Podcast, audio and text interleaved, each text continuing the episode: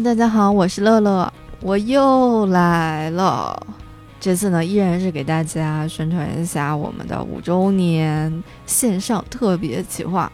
如果你是日坛的某某某，前两周呢，我们已经发布了两个活动，分别是封面再设计，呃，也就是如果你是日坛的设计担当，和如果你是日坛的主播，也就是以我的五年为主题的语音征集活动。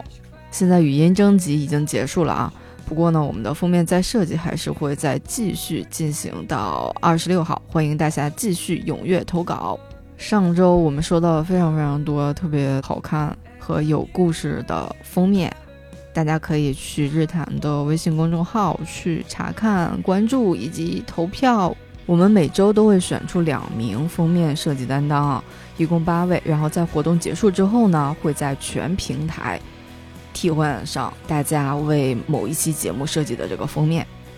今天呢，要给大家介绍的是我们这周刚刚发布的新的活动。如果你是日坛的启宣，那么这次的任务呢，就是跟宣传有关系了，邀请你来给日坛想一个新的 slogan。slogan 大家应该都知道什么意思啊，就是口号啊，或者是广告语中的那种简短的句子，用于传递公司产品的理念。他所强调的是一家公司和它产品最为突出的特点，比如说啊，日坛最开始节目的 slogan 就是“李叔小伙子”，每一期节目前面都会说，就我想说的，你想听的，都在日坛公园，这就是一句 slogan。然后日坛 All by 的 slogan 呢是“买得到的美好日常”，所以这一次呢，就是想请和日坛朝夕相伴的你们来想一想，有什么样的这个口号，什么样的广告语是最能够。展现日坛的特点，并且朗朗上口的、过耳不忘的，或者是非常魔性、非常洗脑的，可以让大家在不知道日坛公园是什么的时候就已经记住了。总之呢，就是把你心中的日坛是什么样子的描述出来就可以了。同样呢，有一些投稿的 tips 会备注在我们今天的微信公号的推送中，大家可以去查看本期节目的推送。截止日期是九月二十四号。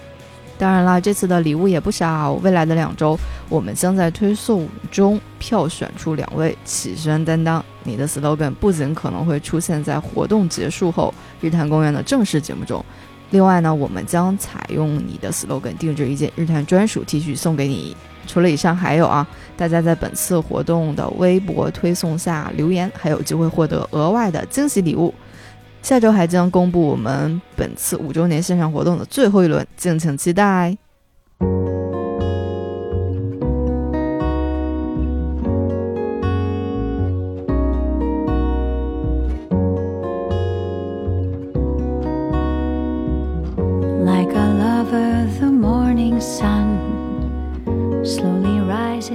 Hello，大家好，欢迎来到日坛鳌拜，我是小伙子。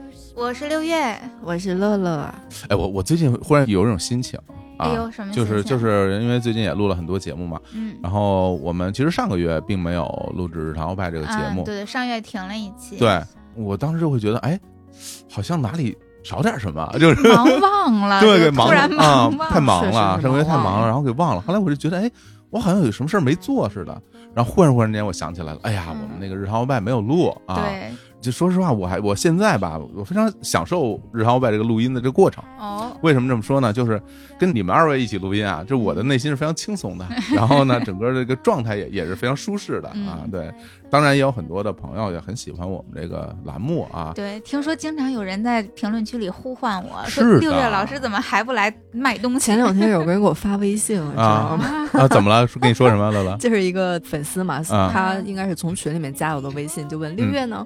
哇 哇！然后然后大家经常听到有时候乐乐在那个其他的节目里发声的时候，大家都都评论都刷屏，说乐总声音真好听，乐总乐总声音真好听，对对对对，有很多朋友很喜欢我们日常外这个栏目啊，然后可能也会有新的听众，然后最近才关注到我们日常公园这个节目，也给大家简单的介绍一下啊，这日坛鳌拜呢是我们的一个栏目，这个栏目呢每个月一期。啊，这期节目的主旨呢，就是分享生活中的美好的物品啊，好物分享的这么一个栏目。我们的 slogan 是“买得到的美好日常”。是的，然后因为在我们的日常生活当中嘛，有有很多大家平时可能会买到的好东西，我们在这儿也跟大家分享分享。嗯当然，这个节目呢，呃，有的时候也会有广告的植入，对哎，类似于这样的嗯，大家也可以通过我们这个节目的推荐，按图索骥去买到你自己喜欢的东西啊，大概就是这么一个逻辑。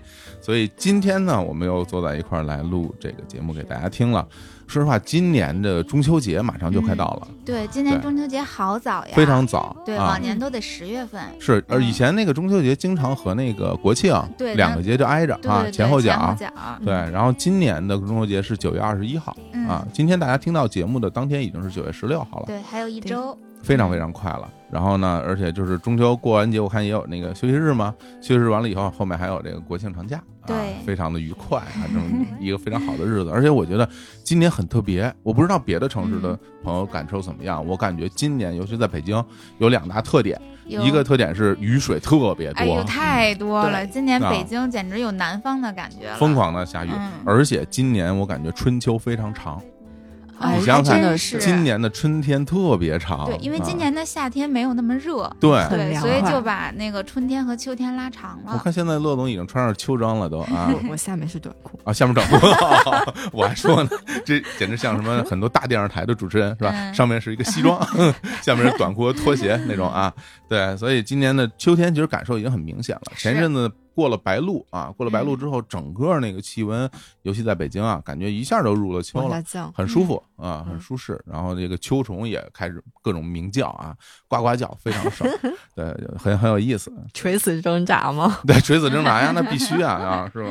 能叫几天是几天啊，对是吧嗯？然后那个，哎，说到中秋，我觉得这个像我啊，是我本人啊，比较比较好吃的一个人呢。中秋节其实就意味着有很多好吃的，哎，中秋节还真是一个吃好吃的的季节，就是收获的季节，对对吧？然后当然了，首当其冲就是月饼，是吧？这就没什么好说的了啊。嗯到了中秋必须得吃月饼。我听说有的台那个有什么民俗专家，什么嗯冯大年老师啊，跟大家说是吧？中秋节吃月饼啊，月饼各种各种吃法啊，嗯好多是民俗老理儿，咱们也不在这儿赘述，了。而且这啊两年月饼各种新式月饼，哎呦，这这层出不穷呀。所以我就想问问你们俩，嗯就是这月饼这个东西，你们各自喜欢吃什么口味的啊？刘烨先生，刘烨是天津人啊，对，啊，我是天津人。嗯这月饼，哎呦，我现在都难以说我自己喜欢吃什么月饼，因为吃月饼时候那个负罪感呀，已经战胜了我对月饼的享受。你不要这么想啊！吃东西的时候，如果一旦这么想，是吧？你你就不敢吃了，对吧？对嗯，我要是吃，作为一个天津人，我吃嗯月饼最爱的还是蛋黄莲蓉馅儿的月饼，哦，就是从小爱吃到大。小的时候能吃个蛋黄月饼，非常的奢侈，嗯，那都是很贵的馅儿了。哦，哎，你小时候蛋黄莲蓉就已经在市面上就轻易能买到了吗。嗯、对，轻易能买到，但是它哦比其他的什么五仁馅儿之类的要贵不少。哎呀，嗨，五，仁就别提了高哈级月饼，那高级蛋黄莲蓉啊，其实是是广式月饼，哦，就那就已经算广式广式月饼，然后外边皮儿比较软，对对是吧？然后当时买的时候。最大的卖点呢，就附赠一把小刀啊，这个嗯独立包装，拿把刀夸夸一切啊，切开之后啊，一分为二。当时我看我都傻了，月饼还能用这种塑料刀切开吗？在我的印象中是不可能的呀。就是在你的印象中，月饼能当砖头用，那能砸核可不嘛桃。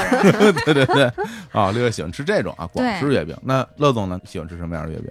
我就喜欢吃那种像砖头一样的老月饼。哎，跟我爸妈一个口味。我妈到现在就不是中秋节，日常的日子，她都会去网上专门买那种老月饼，特别大，嗯，然后特别干。这也就你敢说，我要说跟我爸妈一口味人，肯定就说 我什么会不会说话？嗯那不过乐总是东北人啊，吉林人啊，东北你老月饼只你哎，我不知道东北老月饼，我可能没吃过，什么样子？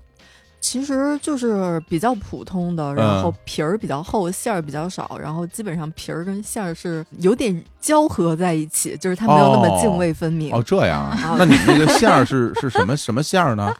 就是那个五仁儿带青红丝馅儿的，啊我的妈呀！对，还有芝麻，里边有芝麻的，白糖芝麻。啊，对，其实有枣泥，也有枣泥，对对对，枣泥馅儿也是啊个经典老月饼馅儿。经典老月饼馅儿。啊，我都不知道。那我我就在想，你说这个什么东北老月饼跟北京什么稻香村那什么自来红自来白是不是有点像？不，比他们更硬，就是还要硬啊！我的妈呀，那怎么吃呢？就很好吃，就很有嚼头啊。就是它没有说就是硬到嚼不动，它有有一点点酥吧。对哦你把那个月饼皮儿当饼干吃。啊，对对对，就是这个感觉。哦，这种感觉啊是的哦，然后那它里边的馅儿是不是也比较硬那种？馅儿也比较硬，哦，对，没想到嗯，馅儿是干的，对，是干馅儿，不是湿馅儿。对，那那是不是得温水送服啊？你 不用吗？你是啊牙口有多不好？每日少许温水送肤。对我特喜欢吃，我妈经常给我寄。我记得有一年咱们去日本带团嘛，嗯然后我还带了几块去，哦，我吃到了吗？你好像没有吃到。我忘了，对哇对，我好像是没有吃到，感觉你们俩非常的不一样。哎，不过最近我也喜欢吃那个云南的云腿月饼，啊，云腿月饼好哦吃，确实好吃。里边有火腿，对然后酥皮儿的那种。啊对是的，对嗯。然后说到我自己啊啊，，美食专家爱其实我是有一个心，路历程了，因为我小时候月饼种类特别少，嗯我能吃到只有北京的这种传统的，就是自来红、自来白啊。嗯，然后大家如果感兴趣，你看，您可以在那个淘宝店啊，然后买一买。这个这我们就免费送一广告，您您可以尝尝啊。就这样的名字，复古口味。哎，您可以尝尝，哎，那个口味非常好啊，我我觉得就是您吃完以后一定啊印象深刻啊。嗯然后，所以我小时候就很不爱吃月饼，就我觉得嗯月饼不好吃，太甜又硬，吃不动。然后有时候啃，哎呀，那个牙挺费劲的，吃的特别累。啊对，吃完那个月饼皮儿上能够明显的看到牙印儿，就哎牙齿的那个波浪我怎么觉得你们这个硬的比我那硬啊？感觉是非常对啊，能看到牙印儿啊，对，嗯 就好像有时候你吃苹果吃到最后不想吃了，然后就嗯用门牙开始在那儿咔哧，然后就出现两道牙印儿啊，然后就是我妈一般这时候就站出来说不想吃了是吧？放这儿别吃了，不要在这捣乱啊。然后但后来随着我们这个啊这个市场经济的这个嗯。开展，瞧我这表达啊哎，呀妈哎呀，然后能吃到各式各样的月饼，其实还真是我吃到嗯。广式月饼的时候，感觉还是挺惊艳的。嗯，对，就像刚刚六月说的这种，因为它非常软，对，嗯。特别软，而且口感那个层次更丰富了，尤其是像蛋黄莲蓉馅儿，那是我嗯第一次，因为月饼原本都特别甜，你这时候嗯加入了咸蛋黄，那个口味，味。对，小时候第一次吃到，真的特别惊艳尤其是像后来是吧，像什么美心的那种啊，啊，流心儿，流心儿月饼，我嗯感觉已经是月饼中的奢侈品了哈。对一个月饼好贵啊，然后那嗯种，然后感觉流心儿，当时我还专门去买来吃过啊，嗯，也我觉得也还不错。但是后来吧，我发现江浙沪一带的这个这个鲜肉月饼，啊，也哎呦不错，嗯。我个人非常喜欢，嗯，我个人非常喜欢，以以至于到现在，我可能最喜欢的可能就是这个月饼了。哦，尤其当时我在上海上学啊，然后他那个路边啊会现场做嗯。啊，就烙这个月饼嗯啊，半半烙半烤的，对对对，因为它嗯。外边是酥皮儿，里边是肉馅儿，然后扁扁的那么一个。那不就是肉饼吗？其实我觉得吧，嗯。更像包子，生煎是吗？像肉包子，只是它的外边皮是酥皮，然后里边那个馅儿肉馅儿，嗯然后刚刚弄出来，热乎乎的，拿出一掰，然后里边全是肉，然后一咬，嗯特别好吃。然后前一阵子我跟六月，我们俩去出差，对，去杭州，去杭州啊，嗯去呃做个活儿，然后到杭州呢，我后来我就看，哎，杭州也有鲜肉月饼，但是有一点特别，杭州的那个鲜肉月饼里边有榨菜。啊，哦我也买来尝了一尝，嗯感觉哎也挺有意思的，别有一番风味啊。对，但总体而言，我认为杭州的口味其实比上海是要淡一点的，嗯它好像很多吃的味道都是要淡一点。我这些年的感受啊，嗯，对，也不知道啊大家同意不同意，是吧？大家说，那我们吃那个什么炸大肠，好像口味挺重的。对炸大肠，总体而言啊，总体而言是是这么一种感受。哎呀，所以说到中秋，其实好吃的很多啊，包括嗯整个这个所谓的一个著名的一句话嘛，叫“秋风起，蟹脚痒”啊。啊，对，哎马上就能吃到大螃蟹大闸蟹了哈对，嗯螃蟹你们俩爱不爱吃啊？超级爱吃呀。嗯我哎，我这次去杭州出差完了之后，顺便去了趟苏州看望朋友，嗯哎，就吃到了螃蟹。嗯现在的螃蟹呢，还不是大闸蟹，正是螃蟹那个换壳儿的那个季节，啊，也非常的肥美，特别嫩，就哦是它特别软那个肉质。哎别说背背着我去了 苏州，没跟我说 还吃了东西，别跟我这儿显摆。对，等这个小螃蟹换完壳儿，就长大就成大闸蟹了。哦，哎，非常的鲜甜。嗯对，正好这个中秋这个节日正好就是吃螃蟹的时间了，对，正啊是好时候呀。是的，大家现在也可以，因为现在这物流很方便啊，嗯在全国各地你去超市或者是在网上网店对都能买得到，是时令嘛，就这个时候有，对，而且到了这个时候，整个南方那些桂花就开始开起来了，哇啊，，超级香，真好嗯。咱北京也没有啊，哎你可以买一棵桂花树，我刚买了一棵放在家里。会哎能能开花吗？呃，这可能看养的好不好吧。哦，真的吗？对，哇，太好了！但桂花那个气味就哇给人很浓，对，特别甜，对，特别甜甜的，就是感觉幸福的味道，非常幸福，啊！就只要浓度别太高，我记得有一年 好像就是这种时间，我去了一趟桂林，然然后桂林满街都是桂树，然后嗯全是桂花全开了，我感我感觉有点头被晕。齁住了是吗？就就有点头晕，都不是齁住了，就感觉脑就被蒙蒙上了一个头盔，嗯那个头盔就是用桂花做的，你想想看啊，就是你你戴上了一个摩托车头盔，然后是一个桂花做的摩托头盔，就就是什么什么感觉？虽然很幸福，但是有点上头，有点上头。哎，所以说回来，我们今天那个聊聊这关于这个过节啊、中秋啊、嗯国庆啊这些事儿。所以呢，我就会觉得，除了吃吃喝喝以外啊嗯，在这样的节日里，尤其像中秋节，其实在我们嗯中国人的生活当中很重要。非常重要。我觉得可能仅次于春节吧。差不多哈，罗总，嗯，嗯，对对对对对，因为我觉得大家可能春节就一定是要团圆嘛，对吧？然后要不然哪来的春运呢？这回事儿，大家为什么要不远万里的从自己的工作地方回到自，己的家乡？就是为了嗯每年聚这么一次。对中秋节也一样。中秋节也是嗯啊，是就就大家一定是心里头想着是要团圆的，对，全家人坐在一起，然后要一起吃饭，一起团聚，是吧？每逢佳节倍思亲，哎呀，就是中秋节吧。两行热泪了，已经啊，是。所以今天呢，我们就跟大家聊聊我们跟朋友、跟同学、嗯跟家人一起团聚、一起聚会的这些故事、这些回忆吧，嗯，好不好呀，好啊？呀，然后，所以我们要不然就先聊聊跟朋友之间的聚会，好呀，好吧？嗯那我觉得我们现在这身边还是有一些朋友的，是吧？我我你我呀，过来人啊哎，我给你们讲讲啊，嗯，这个人啊，这个年纪越大呀，朋友越少，哎，还 真是，对真的是，真的是啊，而且年纪越大，感觉结交朋友越难了。是嗯我原来小时候不太懂啊，嗯后来我看我爸退休了，嗯爸退休之后呢，就每天就是一个人跑到什么公园啊、遛弯啊，嗯什么就去逛。我就感觉我说你怎么不跟自己的这朋友嗯大家一起一块儿出去玩呢？我爸说：“哎，你不懂。哎呦 哎呀，其实时至今日，我慢慢的看也也有有所有所体会嗯，有所体会。为什么呢？就是懒得动，就 是对我现在就深有体会。对吧？你懒得出门啊，你可能一方面是懒得出门，另外一方面呢，大家一见面吧，就感觉哎呀，这看这身体一天不如一天呢，是，哎，也没有办法一起通宵 K 歌了啊，也不能去蹦迪了，也不能一起喝大酒了，还有什么意思 啊？所以大家现在一定要把握现在的时间啊，嗯好好的跟身边的朋友一起玩一玩。对，多跟朋友聚一聚。对，跟朋友聚一聚。那我们先讲讲跟朋友相互之间聚会的故事吧，好呀，好不好？嗯，要不然乐总先来。哎嗯，嗯那我分享一个特殊的啊，就对于我这种社恐人士，嗯很少参加聚会。啊，你社恐吗？社恐呀，真的吗？对呀，我怎么不知道啊？我觉得很正常呀。就乐啊总给人的感觉就是那种有事儿说事儿，没事儿少搭理我的那种人。对是吧？对哦，微信有一千来条没有回的信息。哦，怪不得那啊，我明白了，我明白了，因为我们 事儿特多，所以跟跟乐总这么多年的相处，一直处在事儿中，是吧？对，要珍惜，等哪天没事儿了，乐总也不搭理你了。哎呀，那我太难过了吧？不会吧？对哎，所以呢，我来分享一个，就是我在大学的时候跟嗯同学们一起出去，去山里头，就是去那种农家乐，有点类似于合宿。哦啊对哦哦，对嗯、那个时候应该叫做班里的什么什么团日活动啊之类的这种活动。啊都是大学同学是吧？对，就是全班嘛全。班同学嗯，啊，对，啊基本上啊全班同学都会去的。哦对这样的活动，行啊对，我想分享这一次呢，其实恰好也是在秋天，嗯大概就是九月底十月上旬，大概这个时间，就差不多中秋这个时间。哦，那刚开学，大家这心还还比较松散，嗯是吧？对嗯，刚开学，然后刚好换了班长，我刚好当了班长。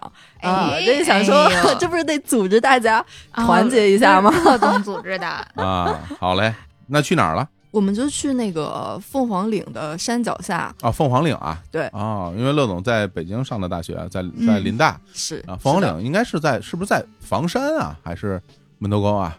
啊，不对不对，我说错了。在，香山那边香山好吗？香山，对对对对对，我想我忘了忘了忘了，忘了嗯 一下子给凤凰岭指凤凰南边的。凤凰岭在海淀区，在海淀区，对在海淀区。我在那边学的车，哦，那边有那个驾校。对。啊，我在那边学的海淀驾校，我也在那边学的车。啊，。你海淀驾校，对对，我在那学的摩托车。你看，我们仨都是校友了啊。对，啊啊啊！凤凰岭，嗯。对。嗯。然后呢，其实就这种活动特别有意思，因为基本上的话会自己去带吃的。我们那时候呢，就相当于在那个凤凰岭的山脚下找了个农家院儿，嗯然后呢，但是就是吃的得自己去现买。然后我们就在学校的这个后面有一个像农贸市场一样的菜市场，然后在那儿去买那个肉串儿。然后菜串儿就买好了，买一大堆。而且我们其实基本上是全班同学浩浩荡荡坐着公交车换好几趟，然后到了那个地方。啊，明白。哎，那之前这个这个农家院是你来定的吗？对，应该是我来找的。真厉害。对，具体怎么？找的，我现在已经忘了，可能是在比如说学校的那个校内网站，什么 BBS 上面啊，哦哦哦然后会哦有一些类似这种就是信息，嗯可以去哪里哪里玩儿、明白。等等的这样的地方。我他能承接你们那么多人，其实还蛮大的。对呀、一个班得三四十人吧？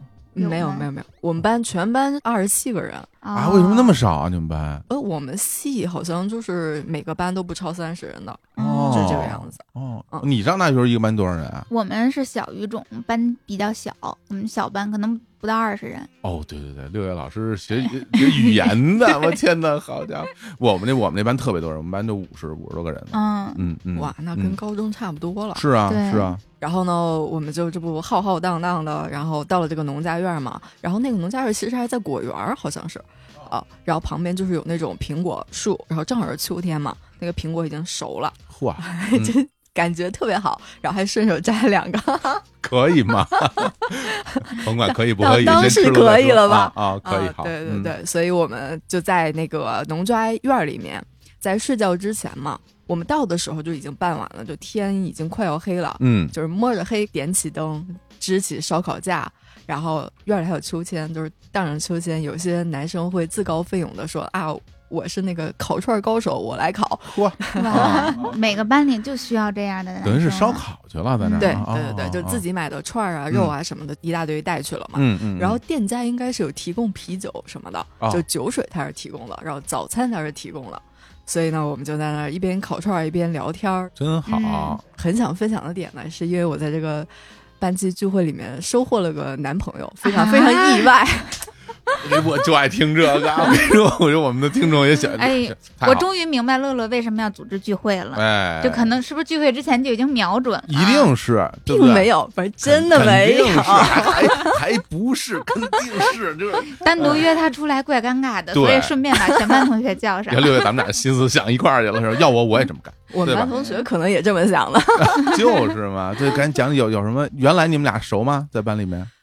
啊，说起来有点羞耻，千万别有我班同学听这期节目。然后我开始详细问这个事儿对，就这个标识性有点太强，这就是我是新的班长嘛，然后啊他就是我们班上一年的班长。哦对，其实真的很意外。可能在这个睡觉之前，大家聊了一聊情感话题，然后就是可能是啊、嗯触发了某一些点。嗯然后我们睡的那个农家院嘛，就是是个炕，嗯所以我们是名副其实的合宿。就那种大通铺那种啊，就哦男生女生一个炕，那是是吗一一间大屋里，大家都住在这屋里吗？好像是分了几个屋吧？啊，明白。对哎，但是因为吧，我们女生少，哦，我们一共就七个女生，然后那一天应该也不是所有的女生都去，女生们分两个宿舍，五个人一个宿舍，另外两个一个宿舍，应该好像就只有我们四五个人去。哦，明白。对，也就是说呢，他们男生是可以男生一个屋的，哎，但是我们嗯女生肯定是会跟男生一个屋的。明白，啊大家这分不均嘛。对，嗯，对，很合理对，。毕竟嗯是工科啊。明白。嗯嗯。然后呢，所以其实我们就有一个房间是女生跟男生一起睡一个大通铺嘛。然后那个我作为班长妾，我们宿舍的老大，嗯。也是我们班老大，嗯，那 就大大家哎习惯了。嗯，那我就睡在就是男生女生分割线的这个啊位置。交界线，笑死了。然后然后前班长也是交界线，不是？他是他是他们那宿舍的老对，大。我我我嗯我我就那什么，我特想问好多问题嗯，但是我觉得不好意思你问啊不好意思问，没有大家听众听着呢，感觉说嗯小伙老师怎么一下变这样了，是吧？这 你问啊，你问我们，八卦我们你才能互动起来。你替我问啊，我替你问你替，我问啊，那这我我问是，我都已经问出来了呀。啊对，那边是男交界线，这边是女交界线，这俩就是手牵手了。边上那人是谁？你呃刘伟问你剧透了。反正就是我们俩就是挨着睡的嘛，相当于、嗯啊，其实并没有怎样，而且我我其实很累，我就睡。哎，但是半夜呢，我想起来上厕所，就是农家院嘛，它的那个茅房就在外头，你要出去。厕所比较远，对对对一般来来讲是这样，就是在北方农村的这个院，里边厕所都在外面。是北房，嗯，北房坐北朝南这么一个位置哦，还有这个说的，啊，都是人，因为呃嗯采光好嘛，啊你你正房就是冲南，哦是是是是是采光好，然后呢，厕所的位置一般会在西南角。对不起啊，呃，出门右右手边右前方风水了哎不是 右前方那个角啊，对，一般都会放在那个位置。哦所以从那个你从这个正房的门出去，就要斜着往右前方走，走到整个如果有个院子的话，就是最角上，啊，其实还是有点距离。哎，不重要，这正谈恋爱呢，让你科普厕所有什么用？我我就在讲的这个距离远，能够是吧？对啊呃，，但并没有，啊啊并没有送我去厕所这个桥段。白说了。哎呀，然后呢？然后呢？啊啊啊！对，然后我就起来去厕所，嗯就我还很迷糊嘛，但是我就是我起来就是已经吵醒了大家，就一两个人，我们的前班长他就已经醒了。对，然后我就去了个厕所，回来之后我依然很迷糊的，我就我就要睡，嗯但是呢，他就在我很迷糊的这个时间，嗯，然后牵住了我的手，真牵手啦！所以说你剧透了嘛，然后我立刻就精神了。这男孩子可以啊，挺主动，有两手。有两手，一只手是他的手，一只手是乐乐的手，是吧？那我想问问，在此之前，你们两个知道彼此有好感这件事儿吗？啊，我觉得是不知道的。就是你至少你不知道对，那种好感可能就是啊，仅限于大家相处起来是比较哦愉快的，明白啊就是，好同学的关系之对对嗯嗯嗯，就完全没有什么更进一步的嗯。接触。那后来你们这个然后就一直牵着手，然后就是没，说点什么吗？聊聊两句什么的啊？然后我还就是突然惊醒，然后我还挺懵，我也不知道他想干嘛。嗯，哦，对，你干嘛想给你看看手相？看看他新买的夜光手表。哎，对，说你说你看我这好吗？这是湖人队的，这是。对，然后我就等嘛，我也没有想说什么，就那种，嗯，我等着看你你要干嘛。哎，对，然后他就亲了我一下，哇、这干嘛呢？这大庭广众之下，不是在节目里说这些好吗？没事，磕 CP 是人类本质。我觉得大家已经喜欢死了，这期节目一定成为我们今年对，大家都 受欢迎的节目。讲细一点儿，讲细一点儿。哎呀，哎呦，感觉好甜蜜啊！对啊呀，然后我就立刻又精神了一点。哦，这感觉就是中间等着要睡着了啊。嗯对，然后他就是说类似的那种、嗯呃表白的说法，但其实他又不太好意思。啊，他就是说，嗯、明天早上我要是当着大家的面让你做我女朋友，你答应好不好？哇，但他第二天早上并没有说。但你当时答应了没？对我说好，啊，因为你已经答应了，人家就不走那个流程了。哦，对，哎所以第二天我觉得我被骗了。不是你俩也太快了吧？真好，是不是从啊从牵手到这个叫什么同床共寝，啊？我的妈呀，顺序反了啊，顺序反了，顺序反了。先同床共寝哎再牵手，对对对对对，听着不像啥正经同学。什么东西？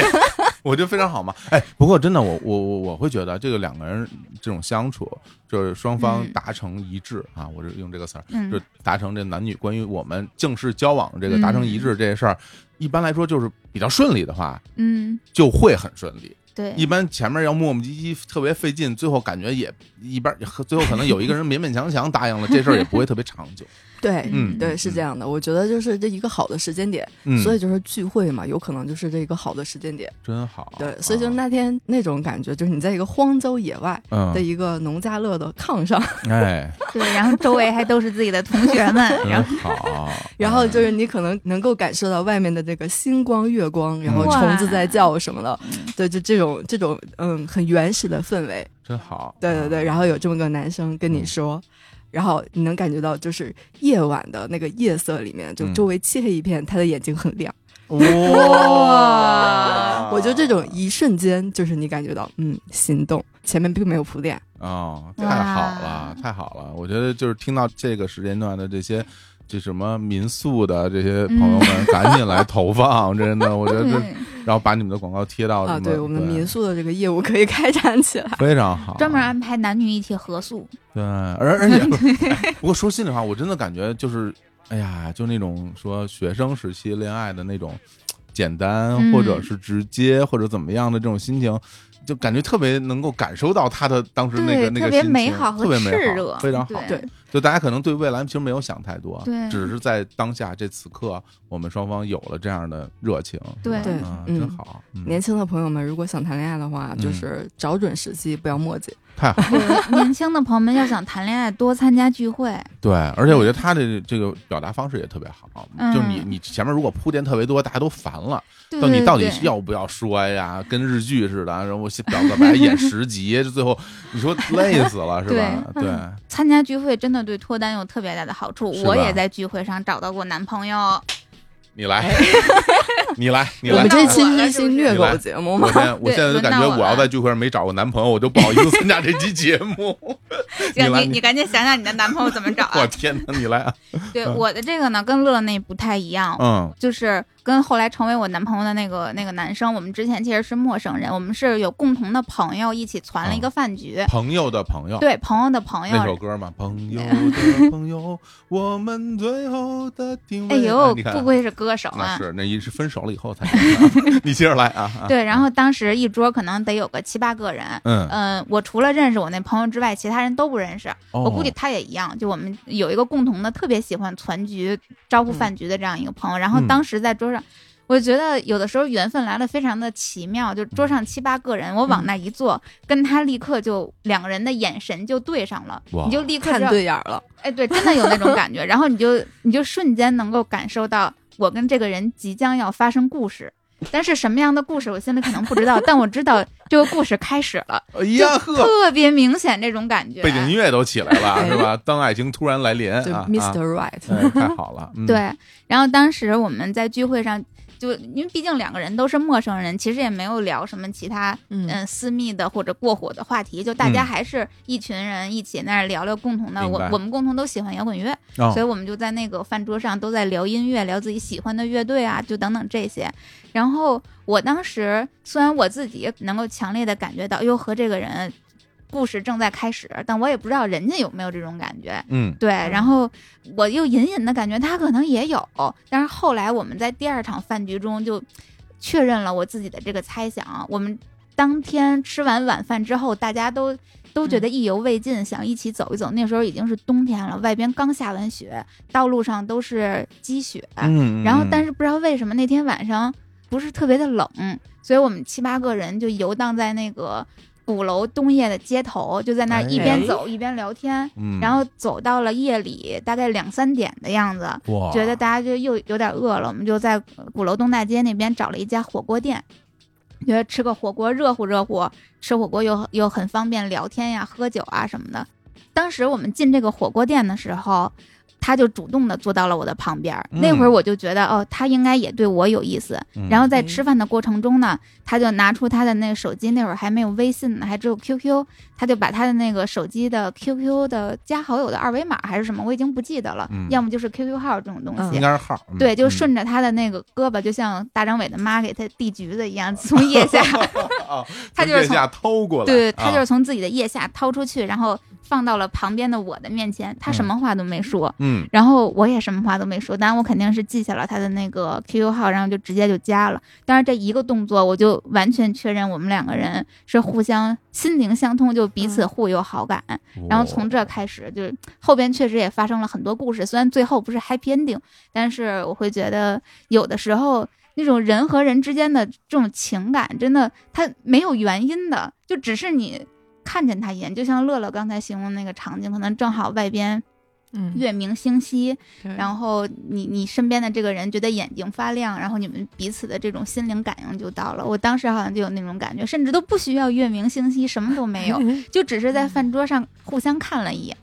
哇，太好了，火光就来了。真好。然后，而且我觉得这个场景也特别好，就是因为是一个下雪天嘛，对吧？对，嗯然后我会觉得，因为就是每个城市的人，大家去恋爱都会在自己的城市里面找一个自己喜欢的、合适的，或者所谓的恋爱圣地的这么一个感觉。嗯你，看，其实像北方，那可能北京，那比如下雪是一个标志性的一个事件。嗯今天下雪了，大家比如一开始在屋里面聊着天儿，当你走出门，然后一推开，你发现外面一片白，那个心情，对我对吧？就感觉很浪漫。对，嗯然后但是你看，有的比如说咱们去杭州啊，在西湖，嗯人家一出门就一片哇，那么美的大西湖，然后水光粼粼，然后走在上面，嗯。微风吹来，远处雷峰塔那么亮，是吧？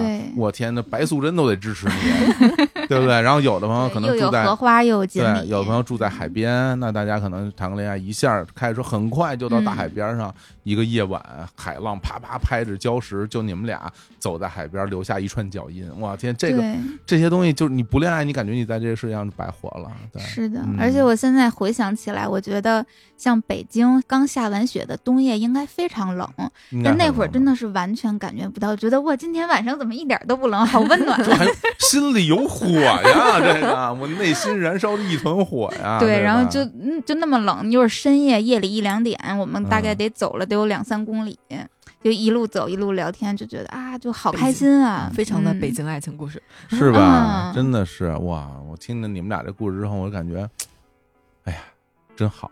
这个 这个生活里边的这些非常浪漫的这这些点，我觉得真是会让人感到很幸福、很甜蜜。嗯哪怕大家呃现在回头再看，是吧？比如说我们共同经历这些东西，然后最终可能没有说一直在一起，嗯，但我觉得这个开始，它并不是意味着你们未来一定要走到哪里去，对对对是吧？我觉得这其实往往我会觉得，就是最开始的这部分是最好的，最美好的，最开始的部分就像就像嗯就像一个西瓜最中间的那块儿。对，是最甜的，嗯你可能吃到嗯最后你就没有那么甜了，嗯对吧？那这个时候你只能换一个新西瓜吃，是吧？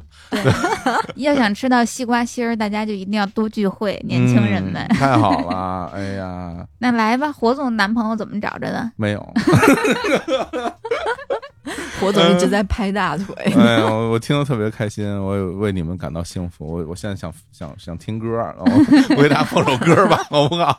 虽然我没有这么这么甜蜜的这种回忆，但是我觉得放放首歌是没有任何问题的，好不好？那我们就放首歌给大家听吧。好呀放完之后我们回来继续聊。嗯啊那我倡议啊，我要放一首那个小田和正的那个《嗯，当爱情突然来临哎》呦，哈。说的就是我好不好。啊？好吧，虽然它是一个有点年代的这歌曲了，来自《东京爱情故事》的这个主题曲，但是我觉得是是永恒的经典，好吧？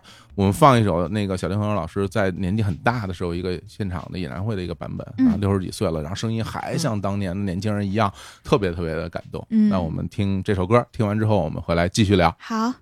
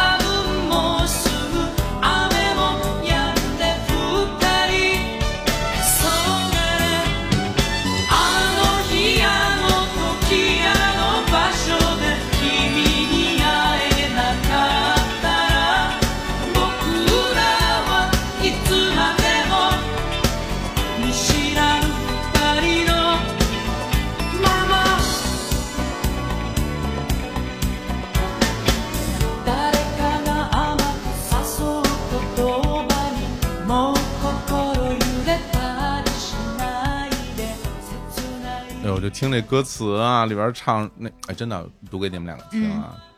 在那天，在那时，在那个地方，如果不曾与你邂逅，我们将永远是陌生人，是吧？说的嗯就是就是那一刻，对啊，说的就是就是那一刻真嗯好。哎呀，好死了吧！我总羡慕。啊羡慕死了。来，我们说一更好的，来来来，说个产品来来来。对，在进入下一趴之前，嗯就为大家隆重的推出嗯，我们日坛出品的最新的产品。哎哎，好了。先说 slogan，嗯哦，slogan，嗯来，本产品的 slogan 是“愿你瞎掰的白日梦全部都实现瞎掰的白日梦。那这个这个产品叫什么名字啊？这是个茶啊，这个嗯茶就叫做瞎掰茶。我终于见到这个人 说特长时间了，我们每次开会都要提我们那个瞎掰茶这个项目怎么怎么样对对对。啊！我现在手里已经拿到了它这种包装了，嗯为啥叫瞎掰茶呢？就是啊啊，首先呢，“瞎掰”这俩字其实契合了日坛，就是一直在瞎瞎掰 这个属性。我我们可都是真情实感，你怎么？我这把我压箱底儿不敢说的这个其恋爱实我其实我也是，对，就是，但我们我们的心情是很放松的，嗯是吧？我们的节目听起来是很愉悦的，但是这个内容啊，嗯还还是非常严肃的哈。是嗯对。那另外一个呢，为什么叫做撒掰茶呢？因为嗯这个茶是一个非常特别的茶，嗯哎对，它是一个可以手掰的茶饼，哦哎，这样啊，所以叫虾白。我们这款虾白茶呢有四款嗯啊，然后呢有三款是饼，一款是散茶，也就是大家期待已久的碎银子。哦，碎银子没有办法压成饼啊，啊，明白，嗯对，碎银子呢就是你手抓茶，嗯 其他的是手掰茶。嗯然后呢，其他三款就是白茶、红茶和茉莉绿茶，嗯三款。嗯然后呢，呃，每一款都是压成了一个小饼，然后上面会有切好的可掰的这个印儿。其实有点像巧克力，就是手掰巧克力一样，手掰这个茶。哦，哦就它其实已经分好块儿了，定分好块儿了量了，只是自己把它掰这太掉就行了。因为我之前就喝这种茶饼，对我来说最困难的一件事就是无法计量。嗯，我这我手比较笨，然后我经常有时候掰特大，有时候掰特小你还能掰开呢，啊，我能掰开呀。你太厉害了，人家都用针插。我都是在那个厨房的那个台面上砸呀，就真我真的，我经常就是在那个厨房台面找个地儿，梆梆梆砸几下，然后掰。我特怕把它掰特大嘛，然后我就特别小心翼翼的掰，然后每次就掰出一个渣儿，然后然后然后我就觉得不行，我再掰一点。然后当我烦了的时候，我我就使劲一掰，然后就一掰为二了，然后经常就会出现这种情况。啊如果有印儿的话，就很方便计量。对，嗯所以其实就是想让大家用比较方便和便捷的方式去体验一下这种茶饼，嗯用这个简单的方式喝好茶。嗯。这也是我们的合作方，还是要就是小茶山，哎。哎，他们来为我们提供的原料以及手掰茶饼这个工艺。嗯，我现在手里拿到这个包装应该是这个普洱茶的这个山是的。白茶的茶饼啊，对。很好看。然后而且我觉得这包装怎么像一个像个黑啊对。胶啊？这个还是这个包装呢对其实像个 CD，做的很像 CD，然后嗯。也比较契合日坛的整个的一个品牌的属性吧，哎啊，，嗯。而且其实我们的这个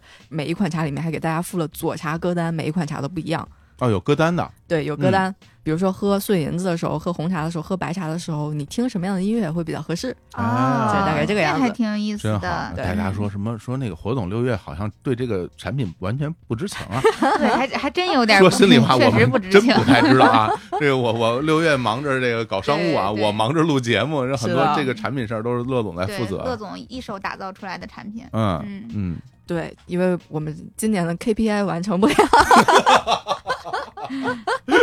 所以一下子推出四款。好嘞，对，嗯。虾白茶，然后呢，就是尤其是虾白茶的这个形式啊，也可以给大家的日常生活解解压啊，就是嗯。收到之后大家可以随便掰掰碎，特别的爽。哎，还真是啊。嗯然后呢，像这种茶饼，大家就是喝的时候呢，反正第一泡还是先洗个茶，嗯是吧？因为本身它也是这个呃压压的茶饼嘛。但是如果那三款的话，然后你泡了热水之后，然后它也会散开，散开之后呢，一般让它先散，然后再洗茶，倒掉，然后再再泡，你就喝到了又干净又又有味道的这个第二泡茶了，对的嗯，我们里面也会附就是泡的方式啊，是？吧？对，嗯然后有有一些就是朋友们可能想简单一点，这个茶包里面会附三个就是体验的那个挂耳袋，可以用挂耳袋来分装，就比较简单。哦，还有挂耳袋，这个好啊。然后我们这个包装设计上还有这个，我是小谭吧？这是啊对啊是小对谭小谭在一个元宝形状的猫抓板里，真可爱啊。所以其实是这样，就是我们每一嗯款茶都有它自己的主题，其实都是对于大家美好的祝愿啊，嗯比如说嗯日进斗金哦哇啊呀，，蒸蒸日上，嚯，都是跟日有关系的啊。嗯，嗯，然后还有哦，日渐消瘦，就是女孩子们喜欢的。哎我也喜欢，我喜欢啊，嗯，嗯，还有白日做梦，哎呀，这四个我觉得都是为我量身定做的嘛。都是为你量身定做。我如果可嗯，以在家躺着，然后这节目一期一期我就更更新，这多爽啊！这个你真是白日做梦。好吧？对，嗯所以呢，就是嘛，契合我们的整个 slogan，就是希望大家瞎掰的白日梦全部都实现，尤其是在秋天的时候喝嗯暖暖的茶。太好了哦，那这个卖多少钱呢？啊、我们的定价呢，是因为茉莉比较贵啊，茉莉会比较贵，嗯，茉莉是八十九块九一饼，嗯一饼相当于十三袋袋泡茶，啊，比起来还是很实惠的啊。是的就是而且茶很好。嗯然后呢，其他三款呢都是七十九块九。嗯，哦，这是我们的这个上线之后的呃定价啊。那现在大家就是登录我们的日光集市就能买到这些茶了，是吗？现在呢，我们其实还没有正式上线，我哦。们会在九月二十五号的时候正式上线。但是呢，我们现在会开放一批尝鲜的名额。哦，啊，对，哦这怎么参与这个 啊？呃，就在我们日光集市直接下单就好了，因为哦我们现在就是其实整个的这个包装啊还在赶制，嗯所以大家应该在那个日光集市上会看到的是概念图。我大家如果反正你要喝的话，可能比我喝的早啊，反正我我可还没喝过呢。我们都没喝着呢不。过我非常相信乐总的品味啊，就是在茶叶什么咖啡这一块儿，对饮料这一块儿，乐总是非常非常执着，然后有自己追求的，对，而且嗯之前我们做日历风和茶卧，那大家口评可好了，非常好。对，都是乐总选的。我现在很多朋友他们有时候有给我发照片，什么他买那个之前那碎银子，我们不是出过那个独立包装的那个小小罐儿吗药瓶那然后人给，我发过来说说说侯总，你看这个我都买了，然后我然后拿着我说我说这什么呀这是，说你仔细看看你们的产品，你怎么都不认识呀？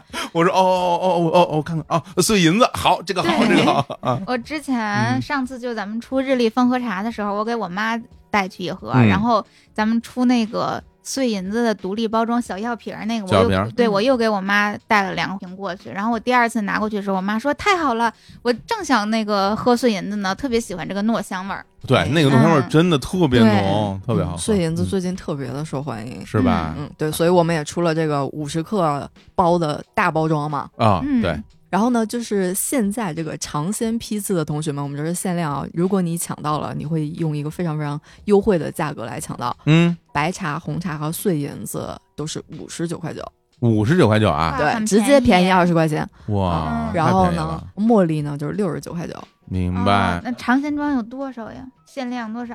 每一饼最多也就五十饼吧哎。呦，那大家得赶紧抢。嗯对，赶紧抢，嗯抢到就是赚到。我告诉你，你们不见得想得过我 啊，就是我在这块儿非常有天分，是吧？无论是这个抢我们自己的产品啊，还是抽抽抽奖，我疯了，又抽到了。春日屋的礼物啊！春日屋的礼物，嗯然后之前抽奖我觉得也就罢了，是吧？嗯虽然是我们这大家还抽到过那个补妆咖啡哈。对，虽然那个东西呢是我们的产品呢，嗯呃，它至少是我们做的这个产品嗯。春日屋那礼物可太牛了，那是我的签名，那那是你我抢到了自己的签名我名，抢到了自己的签名儿，我都惊就就了。那什么微信抽奖吗？微博抽啊，奖，微博抽奖，我觉得他哦是故意的，他不是特别 少人，他挺一百多人呢。对对对，好像得得一百不止吧，你太得二三百活跃了人。我不知道为什么就搞这个，然后现在不是秒叔正在那卖书嘛，嗯淼淼叔新书上市了嘛，我们不也搞那个转发抽奖？我又转发了，嗯对我看见啊一一千多两千了，现在的，我看能不能抽着我，是吧？真的，大家说我有小蓝体质，就是那个柯南里边那个啊小蓝，不是总是能中奖吗？哦真是啊！但这个我还真的想想尝试尝试。对对对，嗯，尤其是现在这个尝鲜批次价格这么实惠，欢迎大家买全套四盒。好的，嗯好的。然后每个包装是不是都不太一样呀？对，每个包装就是每一个会有一个自己的主题，比如说嗯碎银子就是日进斗金，嗯，就是嗯小谭和元宝的哦哦哦，天上掉碎银子的哦，这样子的小插画碎银子我想要这个，你要这个，对我要这个为公司带点斗金。太好了，再带点儿斗金。日进斗金。好嘞，那我要那白日做梦，你要吧？白日做梦我要白日做梦啊！是的，嗯那大家能在这个包装上看到非常可爱的小谭和小日的小插画啊，嗯，真好啊，嗯对，好嘞，那行吧，那大家现在就可以打开我疯们狂去下单。日光集市啊，就是嗯关注我们日坛公园的微信公众号，点击日光集市那个标签然后进去，应该我们现在那个 banner 什么都会给到他。对，嗯。对，是的，嗯，好嘞，那咱们接着聊。好。啊，哎哎呀，聊了那么甜的故事，咱们聊点温馨的故事吧。好呀。啊，聊聊我们这个家庭聚会的故事，嗯。对吧？我觉得，尤其是刚刚我们在节目开篇也讲了嘛，就是在这个中秋啊、呃过年啊、春节这个家庭聚会是必不可少的。嗯对，我相信大家身边的这样的故事也很多啊。对。那这个咱六月先来吧，好吧？好呀嗯那我给大家讲一个刚刚过去不久的，就是我爸和我妈结婚三十三周年的纪念日。怎么又这么甜？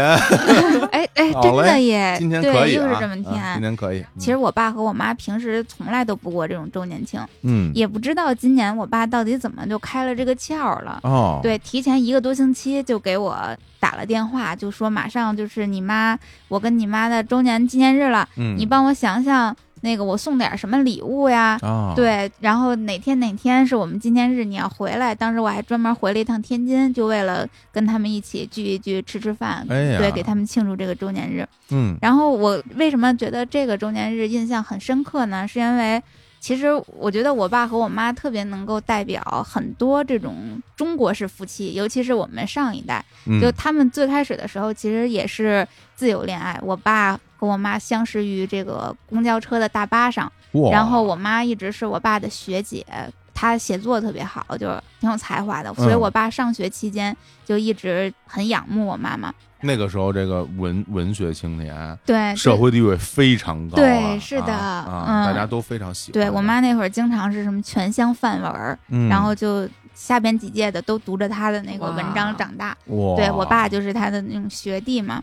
然后后来我爸是去当兵了，在当兵回来的大巴车上跟我嗯妈就就相识了，就我爸一下就认出了我妈，然后他们就就这样相识的，其实挺甜蜜的，是吧？真的啊对，挺浪漫我跟你。说，这好多年没见，脑子里一直有人的那个印象。啊对是的一眼就认出来了。对啊，然后中间他们在结婚之前，我爸帮家里搬煤气罐的时候，还不小心煤气罐爆炸了，就全身烧伤。哇，对，然后当时就据说啊，因为那会儿还他们还没结婚，也还没有我。啊啊，对，据说，我爸当时万念俱灰，一直在哭，就觉得完了，我妈肯定不要他了。但是嗯听说我妈当时就几天几夜没合眼，然后非常细心的去照顾他。哦被煤气罐烧伤啊，现在全身一个疤痕都找不到，就跟完好的皮肤一样。这太厉害了。太厉害了。对，就当时好像说就什么，嗯，具体的我也不知道。据说就是，比如说起了个水泡，我妈就会立刻给挑开，然后上药什么的，照顾的非常非常的细致。太感人了。对，这我小的时候吃罐头被热水烫了，嗯把那个热水壶倒到腿上了，到现在都有疤呢。哎呀，你就别说你了啊，你别说你了啊，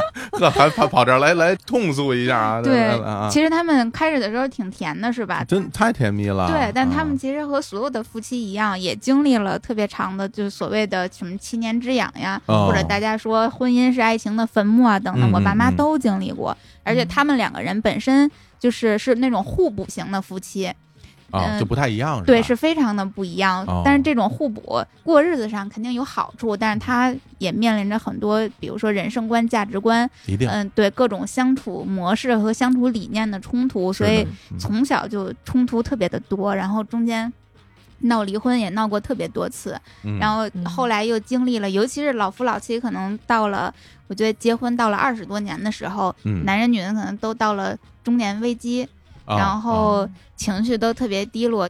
再赶上那会儿我也才二十出头，啊就整个的家庭关系还都特别紧张。你也也叛逆了。对对对，啊当时就觉得，哎呀，这一家里边怎么互相谁都不懂谁，就每一个人一家三口，但每一个人都觉得很孤独，嗯就有过这么一段时间。还真是嗯对会有。嗯然后慢慢的也是，我后来可能也当我长大了，然后不停的在调和家庭的关系。嗯嗯，可能这个我爸我妈他们慢慢的也从这个中年开始步入了五六十岁了，就现在五十多了，嗯，可能人生更加通透了吧。嗯慢慢的也没有那么多争吵，然后也不想追求这追求那的，就渐渐的平稳下来。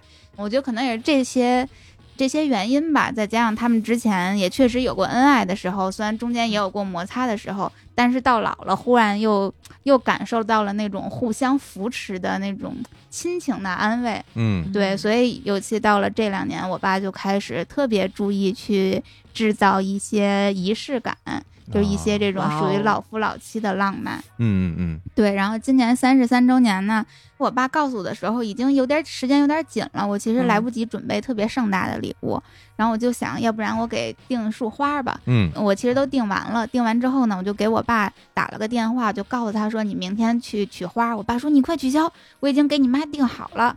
他订了一三十三朵的香槟玫瑰，然后上边还带着小彩灯。嗯然后当时呢，带彩灯，呃对，非小常直男小灯泡，对，不是彩灯，就是黄色的小灯泡，其实还挺好看的。啊真的吗？对，真的挺女生好看的会喜欢这。种东西吗？嗯，挺好的，就它不是五颜六色的就哦好。如果它是单色的，我觉得啊还挺好好的，不是而 LED 跑马灯是吧？且对，不是啊那种。机箱似的对，然后当时时他下班了之后，他嗯自己就去把他他买的那束花提前取好。我估计可能也是这两年看短视频看的多了，开始跟嗯小年轻学浪漫，他就提前把花放到了后备箱，嗯，然后等我跟我妈从那个楼上下来之后，他就把后备箱一打开，然后那个花。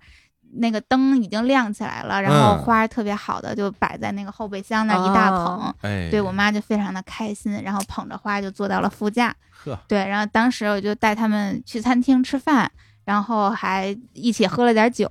当时我妈呢，因为我刚才不是讲到我妈原来写作特别好，学习特别好，挺有才华的嘛。嗯我妈心里边这么多年一直有一个解不开的心结，就是她考上了大学，但是没有去上。哦，对，因为她当年和妹妹一起上大学，但是家里条件不好，只能供得起一个。作为姐姐，只能把这个机会就让给妹妹。嗯这个是他这么多年永远也解不开的心结。是然后我爸也知道他这个心结，所以在嗯那天三十三周年的纪念上，就是在饭桌上，我爸就把这件事儿就拿出来说，他说。虽然我知道你这些年一直有这个遗憾，嗯，但是我希望，嗯，我能让你觉得，即便你没有上大学，但是我们一起生活，并不是一个错误的选择，嗯依然过得很幸福和快乐，不会比你上了大学之后差到哪去。如果你能有这样的感觉，我就会觉得我这个丈夫做的还行。哇，对真不容易，就说了这样一真不容易番话这个嗯很浪漫，能够表达出来这个事儿，我觉得挺难的。对对非很多我常难们家长这波人，他们其实呃因为常年受社会整个的文化氛围的嗯影响，大家其实是不善于表达的，是的，然后以至于时间长了之后，就失去了表达的习惯和能力了。对，对其实就在我说可能就他们的中年危机，加上我二十多岁，嗯，也比较叛逆，渴望着独立生活、离开家那个阶段的时候，嗯，我那会儿是觉得他们两个人是没有办法互相沟通的。明白我觉。得他们都不在同一个话语体系里边，一说话就鸡同鸭讲，然后就开始吵架。但这次周年庆，我突然发现，哦，原来他们是可以沟通的。那可能是我第一次看到他们非常诚恳且深刻的做这种内心上的交流，而不是这些平时日常鸡毛蒜皮的那些生活琐碎的交流，嗯让我还挺受感触的。真的好，真的好。嗯。其实有，因为有的时候我们大家在家庭生活里面，可能面对的都是日常的那些细碎的生活，比如说什么嗯。今天晚上吃什么饭呀，对。要你去洗个碗啊，做做家务啊，明天上班或者怎么怎么样，孩子上学，反正嗯。在家里不都是这些事儿吗？嗯，然后大家就会觉得哇，在我眼里，我看着父母这么多年，他们就一直是以这种方式来相处。嗯，然后等我们长大了之后，我们有了自己的爱情，甚至有了自己的家庭，然后跟我们的自己的另一半，然后大家有时候会聊聊天儿，会聊到很深入的部分什么的，嗯然后可能大家就会觉得啊，我你看我们的父母他们好像没有这样的生活，但是你转过头来想，其实人都是从年少时期一步步走到现在的。对，其实虽然时代不一样了，但是我觉得人与人之间这种交流、这种沟通，我觉得是是会有的，嗯只是我们没有看到。对，然后这次是让你看见了，是。对是他也不会躲着你了 对啊，真的好啊，以前就我那个年纪比较小小的时候，我甚至嗯。觉得，哎呀，你看看我自己的爸妈，就是婚姻过成这个样子，我是对嗯婚姻没有什么期待。对，然后到现在呢，倒觉得，哎，好像他们过得还行，嗯没有我想象中的那么差劲。反正觉得自己过得我这过得不太行 对我都多少年没收到过花了。真的吗？哎呀，那得祝这预祝你早日收到花啊！好呀，好呀，这东西我们也不能代劳，对吧？我比如我们给给你买束花，让你感觉到更悲伤了。啊对，你们买不行。不行，我还以为要说我们买不起呢，感觉 真好，真好，真好、嗯啊！我觉得就是能够参与到父母这种就是周年这么多嗯。年的结婚纪念日的这个活动里面，挺难得的。非常至少我在我身边的朋友，包括我自己，嗯，我是没有听说或者参与过这样的活动的。是嗯。我其实也是第一次参与，然后参与完这次之后呢，因为我觉得感触还挺多的，我甚至嗯觉得特别好，就生活真的需要仪式感。嗯，参加完之后，就想以后每年我都应该主动的去操持，帮他们来对，做这种周年庆。嗯我说的有点可能有点偏激啊，或者有点嗯极端的话，就是因为在我们的整个的文化体系里面，大家会经常讲的一句话，就是我心里有你嗯啊，我心里有你。但其实你不让我知道有什么用呢？对，对于我来说，我是不满足的，嗯 我觉得不行，我我我不知道，我也看不见，嗯对我又不是心内科医生，是吧？我也看不见你，你是吧？你给我做个造影，看里边我那个小人有多大，这东西你你也你也讲不好，我还是希望大家能够做出来非常具体的这种行为。嗯然后有的时候，就是说在我小时候，我会觉得买花是一个啊，这个事儿有什么用呢？对对吧？我会觉是摆得有什么用两天就呢？凋谢，还后悔是吧？但我现在不这么看，我觉得买花这个事儿嗯。特别特别好，嗯，对，而且它不嫌多啊。这真的不嫌多。你你嗯对吧？你有这份心，然后你你给人家送花什么的，我觉得这个事儿就特别好。对，我觉得就不管，可能有很多女生说，哎，我不喜欢收到花，我觉得花嗯不实用。但我嗯其实觉得，可能世界上没有女生不喜欢收到花。你都变成女生，反正男生反也一样正反正我就特喜欢，对，收到的那一刻肯定是开心的。就别人送我花，我也觉得特开心，我觉得嗯特别好。虽然我不知道如何处理它，然后 真的啊，就比如你，我看人家说完后来还会什么呃剪一剪摆在花瓶里什么的，我也没有花瓶，我也不知道该怎么怎么处理。但是我拿到这个花的那一刻，都会觉得就是别人心里有你，对呀，对吧？嗯就是你看见了。这种被人在乎的感觉就特别好，嗯，嗯对对的。真是。那我来说一个吧，啊你啊们这跟父母之间有什么难忘的聚会吗？我来说一个家人的聚会吧。好呀，嗯，就是哎呀，其实这是我特别特别小的时候一个一件事儿了。说实话，我现在对于这件事儿的那个印象，它是片段的，嗯，是模糊的，啊，那会儿年纪特小吧得，特别特别小，就是还没上小学呢，嗯。就很小，大概四五岁什么的。因为呃，我小的时候是在那个爷爷奶奶家长大的嘛，然后就是在北京顺义，嗯。然后爸妈都在城里面上班什么的，没有时间照顾我，然后就在老老家老家，然后爷爷奶奶，然后我的那个大伯他们一家，我姐姐之前我在节目里也说过，然后我记着有一年过春节。然后那个时候过春节，就是家里所有人都会去嗯。啊，就包括因为我我们这家呢是我爸他们是哥三个，还有一个姐姐嗯。啊，所以他们就是四个人，那等于就是四大家子人，哦，那不少人了，不少人了，十对几口了，就是对吧？爷爷奶奶他们这个兄妹四人，然后再加上小孩儿，然后我呢是就是我这一代里边的最小的一个小孩儿，等于家里边最小的一个人就是我，嗯嗯，然后那个大家过年就所有人都来了，然后那个时候感受就我感觉特别不一样，比如平时我有时候在院子里玩啊，然后家里也不会来什么人，顶多就是边上的那个邻居，嗯，有时候到你们家来啊，给你们送点吃的。因为我们那那大家其实这有那种相互送吃的这种这种习俗，嗯。不是因为什么，比如我们家做了一个吃的，然后拿给拿给你们尝尝，你们家做一吃的拿给我们尝尝。对，，过去邻里之间都这样，就是这样互相串好吃的，就是这样的。嗯。然后呢，那我那个时候就感觉就是家里来人这事儿不是特别常见，但是但是过年那时候我就印象特别深，就感觉一会儿门开了，然后呼走进一家人，然后嗯大包小包拿着好多东西，然后还有拿着那种那个鞭炮、礼嗯花什么的就进来了。进来以后呢，然后就进屋了，然后屋里边就开始聊天儿，然后我就在外边玩儿，然后一会儿呜又来一家人。然后又拿着大包小包，好多好多吃的。然后那个时候都会拿那什么点心匣子嘛，嗯，对吧？点匣子一来，我就特别兴奋啊！嗯来了以后我就抢过来啊，然后我就把它拆开啊从，小就爱吃甜食，哎，这拆开看看里边有没有我喜欢吃的。嗯那个时候就可能因为传统的糕点以外，那时候好像已经有一些类似于小蛋糕一类的东西啊啊，我就我就特想说里边有没有这个，嗯，反正我最小也没人是敢说我，嗯然后我就啊翻开里边有一小蛋糕，我就拿走，我一个人抱走，然后我就到一边去吃。我记得当时那个小蛋糕里边，它它那种夹心儿，它不是奶油，那时候哦，好像还没有这种鲜奶油的这种这种产品，里边是嗯一般是果酱。哦啊，我记得有什么苹果味儿的，还有各种味儿的那种果酱，嗯然后加在里面很好吃。就感看着一波一波人，这一整天啊，就来了好多好多人嘛。因为就都真的是大家从各各个地方就汇聚到这儿，一起来过年。其实应该就是除夕前夜，我现在想起来，嗯 应该就是除夕前夜。然后到那个时候呢，大家到晚上就在屋屋里一起吃饭嘛。其实等着吃饺子，然后这边就好，就是那些人大家在做饺子。然后呢，那另外有人在在那边吃着瓜子儿，什么喝着茶，抽着烟，聊着天儿，看电视什么的。然后我们这些小孩儿，就我这一辈的啊，哥哥姐姐们就就会带着我玩儿啊，在院子里跑，什么就各种特别热闹。我就感我就感觉屋子里边就是有特别特别多人在说话，嗯你听不清楚谁在说话 啊啊，你不，但是但是你感觉那那种气氛，那种热闹，那种嗯一家人就是一大家子人在一起的那那种状态，是平时从来都没有的。对，好啊经典的中式除夕夜的那个家庭聚会的场景。你等你等天晚、嗯天色晚了之后，比如我在院子里看的屋里边就亮亮的，看到这屋里有这些人，那屋里有那些人，然后厨房里有那些人，嗯，然后就大家在一一起忙活什么的，对，然后在最后把那一顿饭都做好了，然后坐在一起对，吃年夜饭，然后看春晚，然后吃饺子、放鞭炮，就一直弄到特别晚。但是我那时候反正也特小，我也熬不了嗯什么夜。其实春晚肯定也看不完，嗯，然后但鞭炮只要天黑了，我们就可以放嗯啊。然后就家里边院子里边用两块砖头，中间夹着那些礼花，给它夹住，哦，然后就去点。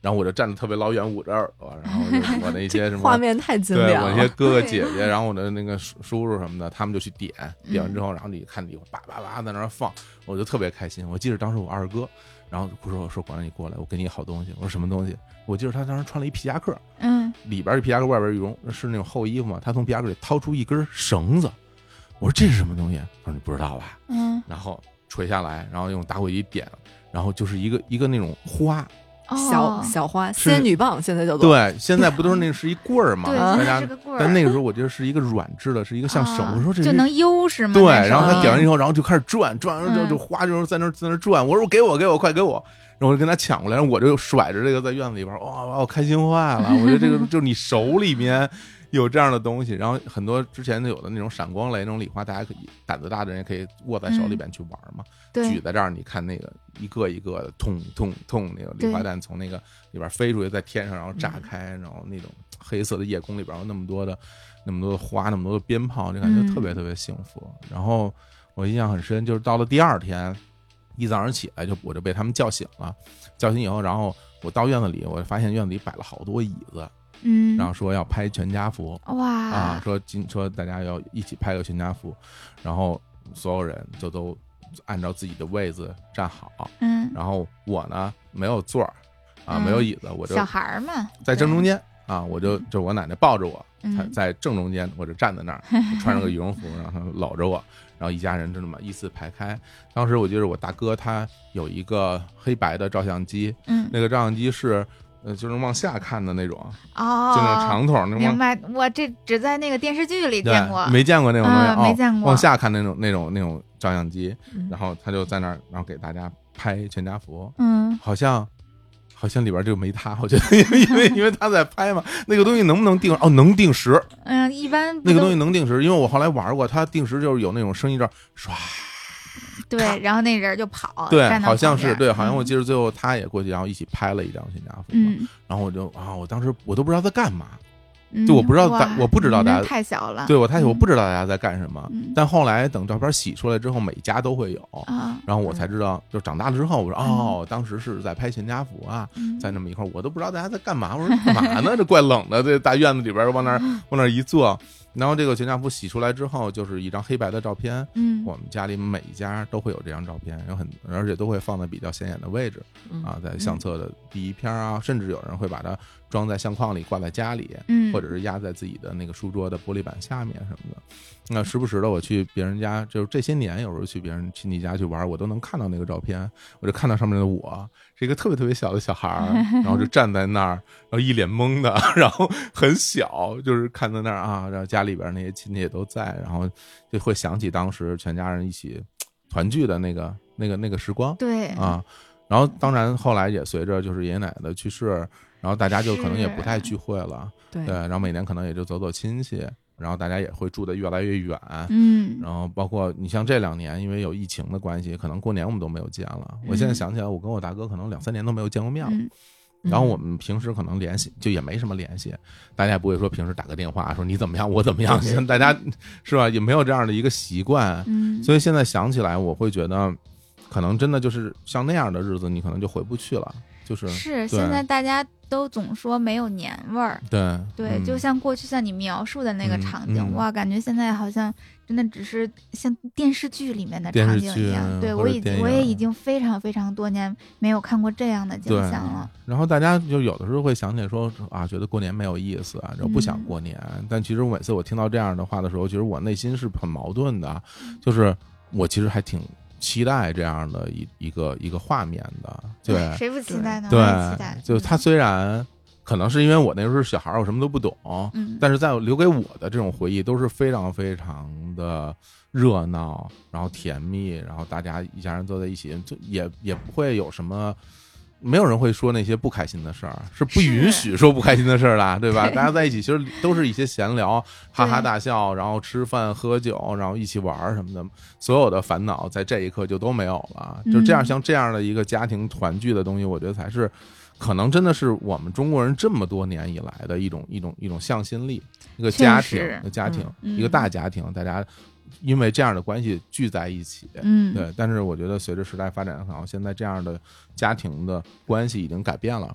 对，嗯，大家庭都变成了小家庭对，，甚至可能如果大家可能还会有这样的一个呃愿望的话，可能更多的要去外面饭店订一桌年夜饭，对大家匆匆忙忙的来，匆匆忙忙的吃，吃完以后再匆匆忙忙的走。嗯，对，我记得那个时候我们都是住在那个爷爷奶奶家的，然后他们因为最终守岁，对啊，然后因为没有那么多地方可以住，所以导致他们很多大人是不睡觉的。哦。原来这守岁不是因为要守一夜没地儿睡呀、就反正我印象中他们是没有地方睡的，没有没有那么大的地方给那么多人睡觉。我他们干嘛呢？就打麻将，对对他们就打一宿麻将对，嗯打一宿麻将，然后第二天早上起来还是特别精神的，然后在一起。现在想起来看，我觉得我爸当时可能还没有我现在岁数大，嗯，很有可能对吧？我现在都都四十岁，他当时可能没有我这么大。对，然后结果他们那帮人都在一起，兄弟姐妹咱们一起打麻将玩什么的，哇，也没有那么多，在现实生活中可能说、呃欲望啊，可能那个时候欲望也没有那么多，那时候也没有什么买房的事儿，房子都不能买卖。对对，那那你说大家会说你是不是觉得今不如昔，或者说当年那样特别好？我也不觉得，因为我觉得每一个时代都有每一个时代的幸福，嗯，只是原来那个时代幸福可能现在就离我们远去了，我就会有点怀念当时的那些时光。是的，嗯嗯，嗯在我们东北还可以有，还可以有啊，真好。是不是主要是因为城里边这个房子太贵了，招呼不开那么多人了？房子变小了，有可能。有可能，也有可能就是因为老人不在了，可能大家这个一个家庭的一个核心，嗯就是我们到哪儿去为了一件什么事儿，或者为了哪个人，我们聚在。一起，这件事情好像大家已经忙到没有办法去想这个事情了。是的，对，嗯，所以我现在会觉得挺怀念的，也会觉得有点遗憾，但是想起来会觉得啊，那个时候的回忆还是很甜，还是很甜美。对，非常甜。欢迎你来东北，在东北可以因为一顿饭而聚在一起。好，在我们家呢，就嗯经常就虽然说我现在就是那个爷爷奶奶、姥姥姥爷，就就老人家都已经过世了嘛，对，但是我们比如说过年或者逢年过节，这十一中秋啊这种时间，就一到大人们，就是家里的长辈们，他们都放假的时候，大家就会约着，比如说什么时候哦一起去谁谁谁家吃个饭，哦，然后打麻将。就真好，这个节日嗯没等节日来，就是麻将就会先打起来，连打几天。像对 像节日献礼是吧？还对没开始过节先打啊，是，而且就是东北其实还有就是这种吃饭的宴，就比如说嗯，过年的时候这种杀猪，哦杀猪宴对对对对对，嗯，对，或者是说那个我家那儿其实就是离那个草原也很近嘛，嗯属于科尔沁草原那部分，是所以就牛羊肉也很好。经常比如说，呃，对，嗯就是我那个姨父啊，就是那个姑姑、叔叔啊什么的，搞了一头羊，就是啊来个全羊宴，嗯然后嗯一家人就聚在一起吃饭、聊天儿、打麻，将、嗯啊，，对。但这样子的局在东北还挺多的。哎呀，太好了，嗯，怪不得东北是我们共和国长子，就是这种 这种文化习俗，东北看来这个继承的最好。嗯对，嗯，就喜欢吃喝玩乐。也不知道啊，不知道未来还有没有机会啊。我觉得或许某一天我可以来召集大家再重现这样的一个一个场景啊我自己还是蛮期待的啊。是，嗯，刚刚乐乐少说了一个，嗯肯定还得喝酒。哎哇，对，东北喝酒那可是有出了名儿的。哎，你你你不太能喝的，你你你怎么怎么办？你喝不喝？我用茶代酒。然后到时候说，哎呀，今天我这个这酒我喝不了，那您看我这个瞎掰茶，你看怎么样？对，哎嗯，他们喝，有乐乐可以喝的酒啊。对我喝点这个小甜酒啊，小甜酒，哎。哎呀，说到小甜酒，对，又是我们的老朋友了。是嗯的，实话实说啊，嗯。我爸妈三十三周年的时候，他们喝的酒就是今天咱们要介绍的这款酒，Miss Berry 的花草酒。哎，当时我记得我前两个月的时候去上海出差，然后专门去那个 Miss Berry 他们的办公室和工厂去转了一圈，然后他给了我一个礼盒，礼盒里边就有这个花草酒，当时就带回家去了。我爸妈他们周年庆那天，我妈就喝的桂花蜂蜜，哦，对，并且评价非常高。哎，现场我想尝尝。刚才小伙子也喝了，喝完之后哇，他对这个酒的评价简直了。哎，今天这两款酒啊，都是 Miss Berry 的这个，对我来说是新酒了哈。今天也是第一次见，也第一次喝，名字就很好听。有一款呢叫做月桂啊，有一款叫做洛神。然后其实我看到这两个名字的时候，我当时心里边就感觉哇，这个还挺挺用心的，因为嗯，它其实是特别特别中国的传统的这些名字。是像月桂呢，其实大家可能都会了解到，就是嫦娥啊，对月宫啊，嗯也是中秋时候的这个整个的一个意象。对，非常适合中秋时节饮用。对，而且它整个这个包装上面也有非常多的这种元素。你看这个上面这些绸带啊，嗯其实就是是会让你联想到就是嫦娥奔月整个的那幅画面，其实是我们中国人大家每一个人都非常了解的一，个包装特别。古风。然后这个洛神其实也非常好，嗯，洛神其实是来自于洛水啊，洛水呢就是咱们中国非常非常传统的一条河。你像这个洛水和黄河交界的那个地方，嗯其实我们就管它叫河洛地区。啊哦，河洛这个事儿是什么事儿？就是中国华夏文明的发祥地，就是河洛。所以说，这个洛水对于中国人来说就是一个根呢。嗯所以这个东西它组在一起，其实就是天和人哇啊，，对吧？嗯就是天和人，对。然后对我们中国人最大的追求是什么？就是天人合一，是吧？对，所以这个天和人就摆在你面前，哇，感觉就非常好。然后我刚刚就是拿到这个酒的时候，我说我看一下啊，它的这个整个的这个配料，因为我嗯作为是吧喜欢酒的人，我都品酒大师。对我得我得先看看，因为像 Miss Berry 之前我们合作挺多回了，对我也挺了解他们的。他们一般来说很多酒都是这种酿造酒，对嗯低温酿造的，就不是调和的。对，然后我自己也非常喜欢酿造酒嘛，所以我就看了一下，然后我看了一下，我都没看出来，我说这个酒的酿造主体是什么呀？就是我都没有读出来，嗯，因为像这个月桂里面，因为它就是桂花、蜂蜜啊什么那些东西，我说这是拿什么东西酿的呢？然后我详细看了一下，他们真的是拿花酿的酒，真的是拿花酿的酒。呀，花才能出多少？就是它是桂花采摘，然后用花的低温发酵酿出来的这款酒。哇！我当时我觉得，我说这是不是有点太下本儿了？然后我说我赶紧来喝一口吧。嗯然后一到嘴里就是哇，那种首先就是那种呃桂花的香气，对，然后酒体还其实是有点厚重的，它不是嗯很轻薄的味道，嗯，然后那种甜度也非常合适，对，不是齁甜齁甜的，甜度非常合嗯。适。然后我当时一边喝这个酒，然后一边闻一边喝，然后我坐在沙发上，我跟六月说。我说那个，要不然给我介绍一下，要不然给我介绍一下他们这个产品经理吧，就是搞研发的这个。其实我很想见见这个人，我说、嗯说心里话啊，嗯，呃，虽然咱们现在在在说他这个产品，但其实我非常想知道这背后是什么样的人做出这样的酒，因为我会觉得，首先他非常懂，他非常嗯懂行，然后做的非常好。另外，我会觉得在懂行的基础上，我觉得这位酿酒师或者是他们这个团队嗯，是很有天分的对。啊。当时那个小伙子就一边看着酒瓶上的配料表，然后一边品这个酒，然后一边跟我说：“哇，这个酒，这个酒太厉害了！说这个酒已经超出了我的知识范围。对说他 念酒方式超出了我的知识范围，然后跟我说：“你能不能帮我约一约他们的产品经理？说我嗯好想跟他认识认识。这不是普通的酿酒师能酿出来的，这得是有天分的、有天赋的酿酒师才能想到这样的配料。对，因为因为是这样，就是比如说大家经常能喝到很多的有桂花味儿的酒，是对吧？然后呢嗯，像这样的酒里面，它当然也会有一些添加，比如说像果汁儿，嗯，我看月桂这里面它就有荔枝，然后有嗯蜂蜜，然后有桂花的这个香气，所以最终它能够达到一个所谓的味道的平衡和酒体的平衡，然后在这种平衡当中又有它自己的特点。就比如说，我喝过特别多桂花酒，因为我特别喜欢桂花，嗯我喝过特别多桂花酒。但说实话，就是你喝完之后，你能够记住它的味道，而又不被它这个味道给抢。就比如说，有的时候为了突出这个桂花的香气，它会做的多一点，嗯，多一点之后，你一喝，你感觉哇，这个真香的浓浓浓的桂花味儿，我嗯记住了。但是其他的那个层次味道你就很难辨别了。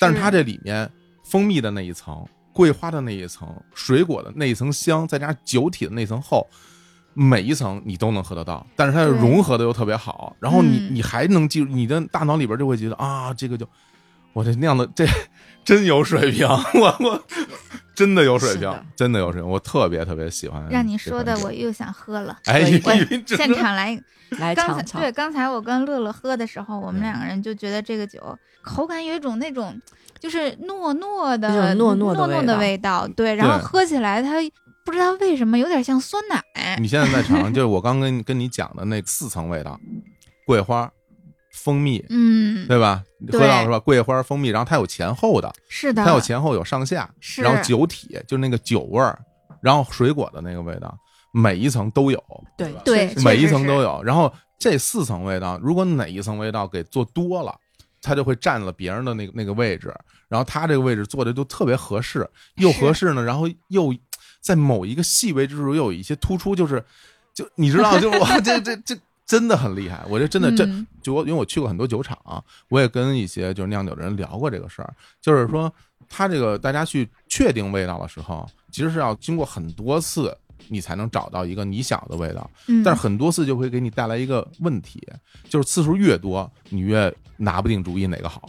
就感觉味觉都疲劳了，对你喝到最后你喝木了，就是大家每天都在做这个事但是喝到你喝木，你都不知道哪个好了，所以最终能够决定这个味道是来源于哪儿，来源于灵感，嗯，就是我所说的天分，哇，就是你如何确定这个东西，就是我觉得这个好，嗯我觉得这个好，就就要的就是这一下，这个其实就是以有点偏向创作的角度来来做这件事儿了。，酿酒也是艺术呀，酿酒绝对是艺术啊，酿酒绝对是艺术，是创作，是天分，是灵感，是技术之上的这些东西才能够做出一个我觉得这么好的酒啊。嗯当然，大家可能觉得我要太吹了，嗯，并不是啊，并不是啊，我真的我就给大家讲讲，就说因为因为我喜欢，所以我想我想把它讲的更明白一点，所以我非常非常非常喜欢这款酒。嗯。刚刚我坐在录音室里面啊，就是嗯。我在工作，火总在外边儿就开始狂嗯。评价，啊，然后我就觉得这有点过誉吧，对，太吹了吧？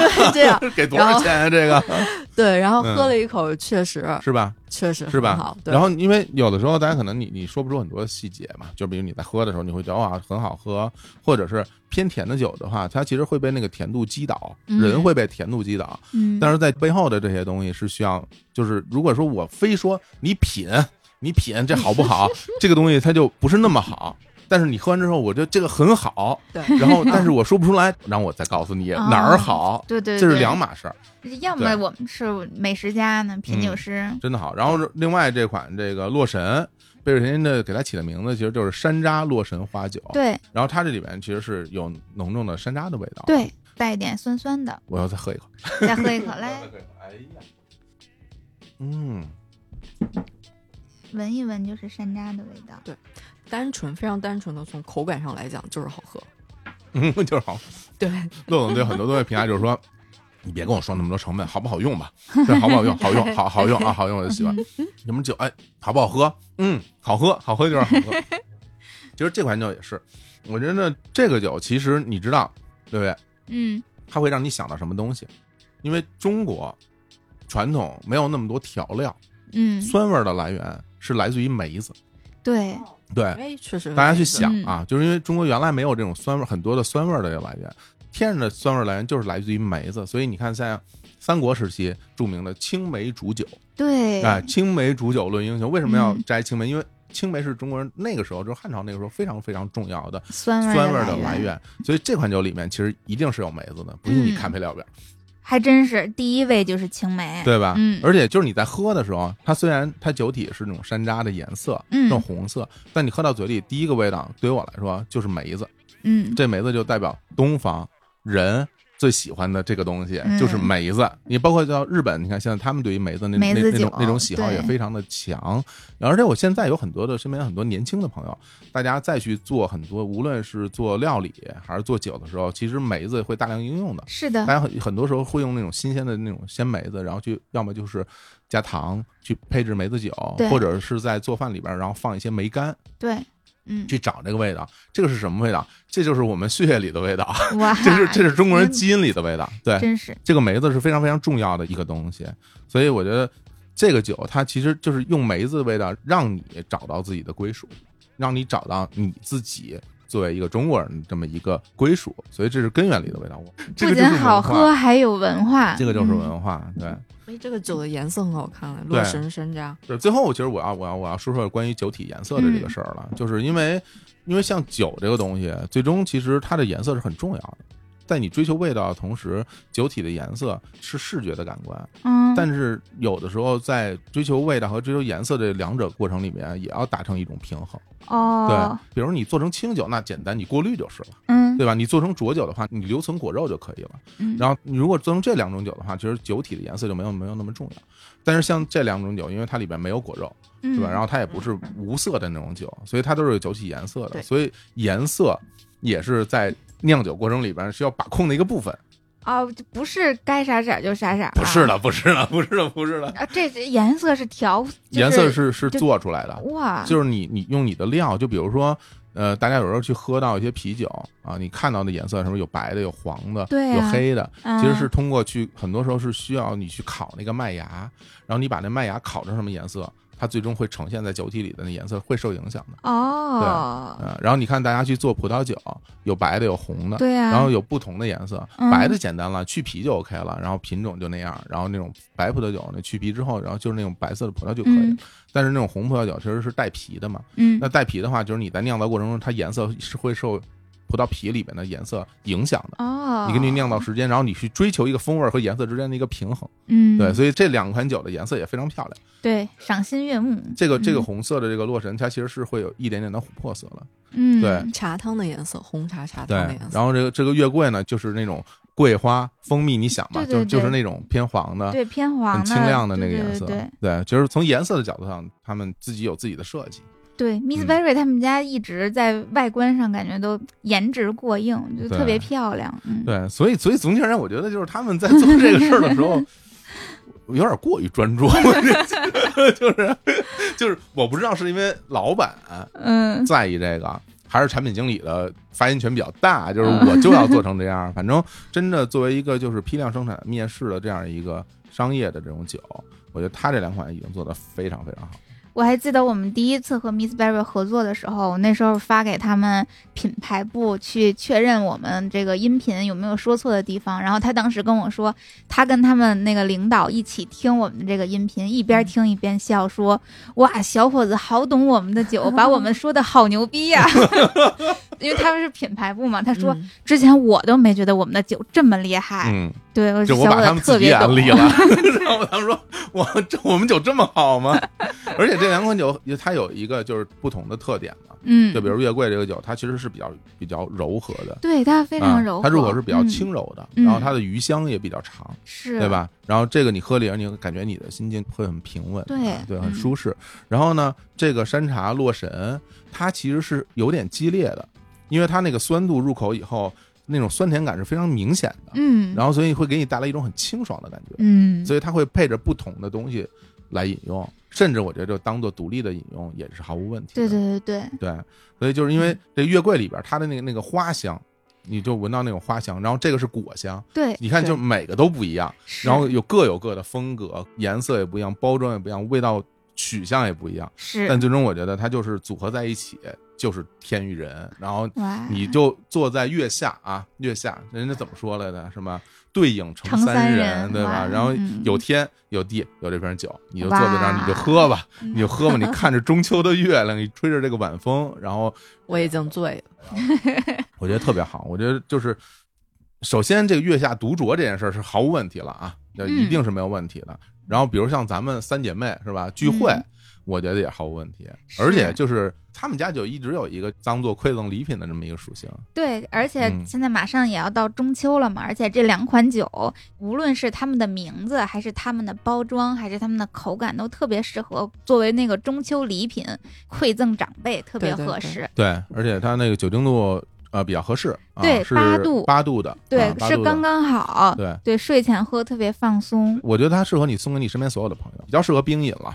嗯，嗯对对对，嗯冰镇一下肯定更好。对，然后我们这次这不马上也到中秋节了嘛，所以这次我们也专门定制了中秋礼盒，嗯。方便大家送礼。好呀，对，凡是嗯。买四瓶装的，就是两瓶月桂和两瓶洛神山楂的，嗯，那一共是四瓶，就会享有一个独家定制的这种礼盒，也非常的漂亮，并且嗯是国风的，送给长辈都没有问题，送给朋友就更没有问题了。而且现在国风的年轻人当中非常的对 fashion 啊，是的啊国潮现在是最红的。对，不仅啊如此，还会送你一把小折扇，就特别配那个中秋的那种场景。我看你要再送啊，就得送汉服了，是吧？是吧？非常合适。是多少钱呢？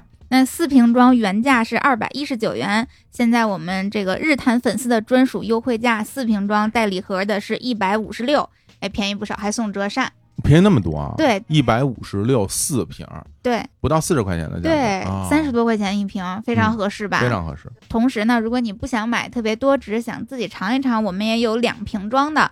两瓶装原价一百一十八，现在日坛粉丝价是八十八元，但嗯两瓶装就没有礼盒了，因为它更适合自己喝。明白。嗯购买方式还是啊，日光集市。我再说一遍，每次都要说，但是我就一定要告诉大家，嗯，就是关注我们日坛公园的微信公众号，底下就会有标签儿，点击日光集市就能买到这两款酒了。也可以到我们的那个日坛公众账号发送关键词“花草酒”，我们也会直接把那个日光集市的购买方式推送给你。好的，嗯，好的，那就祝大家喝的开心啊，在这个对，中中秋佳节，节，嗯对，在这个中秋佳节，希望大家回家聚一聚啊，就是嗯跟自己的亲人。对，都和亲戚朋友们见一见。对，是是对，如果就是不能大聚的话，也可以约上三两好友，带上我们的这个 Miss Barry 的酒，或者是日坛的撒白茶，嗯对酒当歌，对茶撒白。对他下拜，对他真做梦。好啊，真好 啊，对，嗯感觉活得很古了，我们 中秋节就是嗯最古香古气的节日了。其实说实话，这些年我倒是会有这样的感受，嗯，因为比如我小的时候，就是经历改革开放的最高潮的时期，哇，然后那个时候大家其实一切都是奔着一种新的生活的方向去奔跑。然后大家无论生活方式、穿着打扮，还有呃我们接触到的那些事物，嗯就都像海绵吸水一样去吸取很多的未知世界的这些东西。对那你见到了很多来自世界各地的东西。那个时候大家会以这种洋玩意儿，会就以这种说我没见过的东西，觉得哇我我需要它，我需要它。是，其实，在这个路上，其实我们本身传统的这些东西，可能就离我们会有点远。但这些年，我会觉得，就又慢慢又往回走，对，确实是，无论是从文嗯化啊、艺术，还是这种产品上各个方面，都看到了很多的这种具有浓烈中国元素的东西的回归。对，现在穿汉服那最潮流的这种年轻人的服饰了，然后经常大家也会举办什么汉服的那种专门的汉服聚会或者嗯。汉服茶会，对。特别汉服多。走秀，对。对，所以说有时候大家会讲啊，所谓的这些东西是风水轮流转啊，但最终其实转到什么样的地方，我们可能也没有办法提前预知或去判断。那最终嗯都是大家自己的选择。你说这个谁能想得到现在的的年轻人，大家又喜欢上了这些非常古早味的这些这些东西？嗯，但确实是美，的确是美。确实是。精细，嗯嗯。嗯，对，所以他当然不会说。呃，完全去还原是吧？当年的生活，你当年生活你再好，你现在你也没空调，我告诉你，就这么简单，对吧？你也没有办法什么电梯啊、外卖什么快递。其实我觉得我们在享受现在这种现代化的生活的同时，又有一些怀古的味道，这样的生活哎就变得有滋味了。对，嗯感觉有的时候怀古也是一种生活的仪式感。嗯，大家穿汉服，或者像那些什么汉服走秀、汉服茶会，很多的时候也是因为我们现在就是现代社会，真的对于仪式感这件事做的越来越粗糙，嗯越来越不细致。但是过去，你不管是衣服还是他那种就是生活方式，嗯，一些各种礼仪，哇，都太细致了去见谁。那可，不嘛，这都基于这个经济基础之上，对吧？对就大家吃饱喝足有钱了，才能让日有钱有闲，对吧？让日子过得嗯更对更优雅。所以我们现在嗯走到这一步了，是大家的的生活就可以这样去过了。是的，已经不是吨吨吨怼大啤酒的时候了。该怼还是怼啊。好嘞，那行吧，那今天我们差不多就跟大家聊到这儿。最后也非常欢迎大家没事儿就到我们的日光集市去逛逛啊。对，是的啊，嗯我们也因为这个像鳌拜这个节目呢，就是每个月来一期，中嗯，间有有可能我们会上新很多新的产品。是的，对，大家没事儿来看看呢，要找到你喜欢的，对嗯吧？啊，我觉得也挺好的啊。对，而且我们接下来的接近日坛生日的这么些天里面，也会陆续推出很多日坛自产的周边。对，哦马上要日坛生日周对了，对对对，大家一定要关注啊！我们最近生日嗯周有特别多的动作啊。对好多活动，然后很多福利，哇，特别多的互动。对，无论是从节目上还是嗯线上线下，有很多很多的内容啊，大家也每天看一看啊。我们嗯也正在紧锣密鼓的工作当中是啊。的，嗯，先从买虾白茶开始，好，抓住这个优惠期，正式上线之后就恢复原价了。班长发话了啊。最后的最后，给大家放一首我们虾白茶的左茶歌单中的左碎银子的一首歌啊，是来自英国乐队 Travis 的 Chinese Blue。行吧，那我们就跟大家聊到这儿吧，跟各位说拜拜。拜拜。拜拜。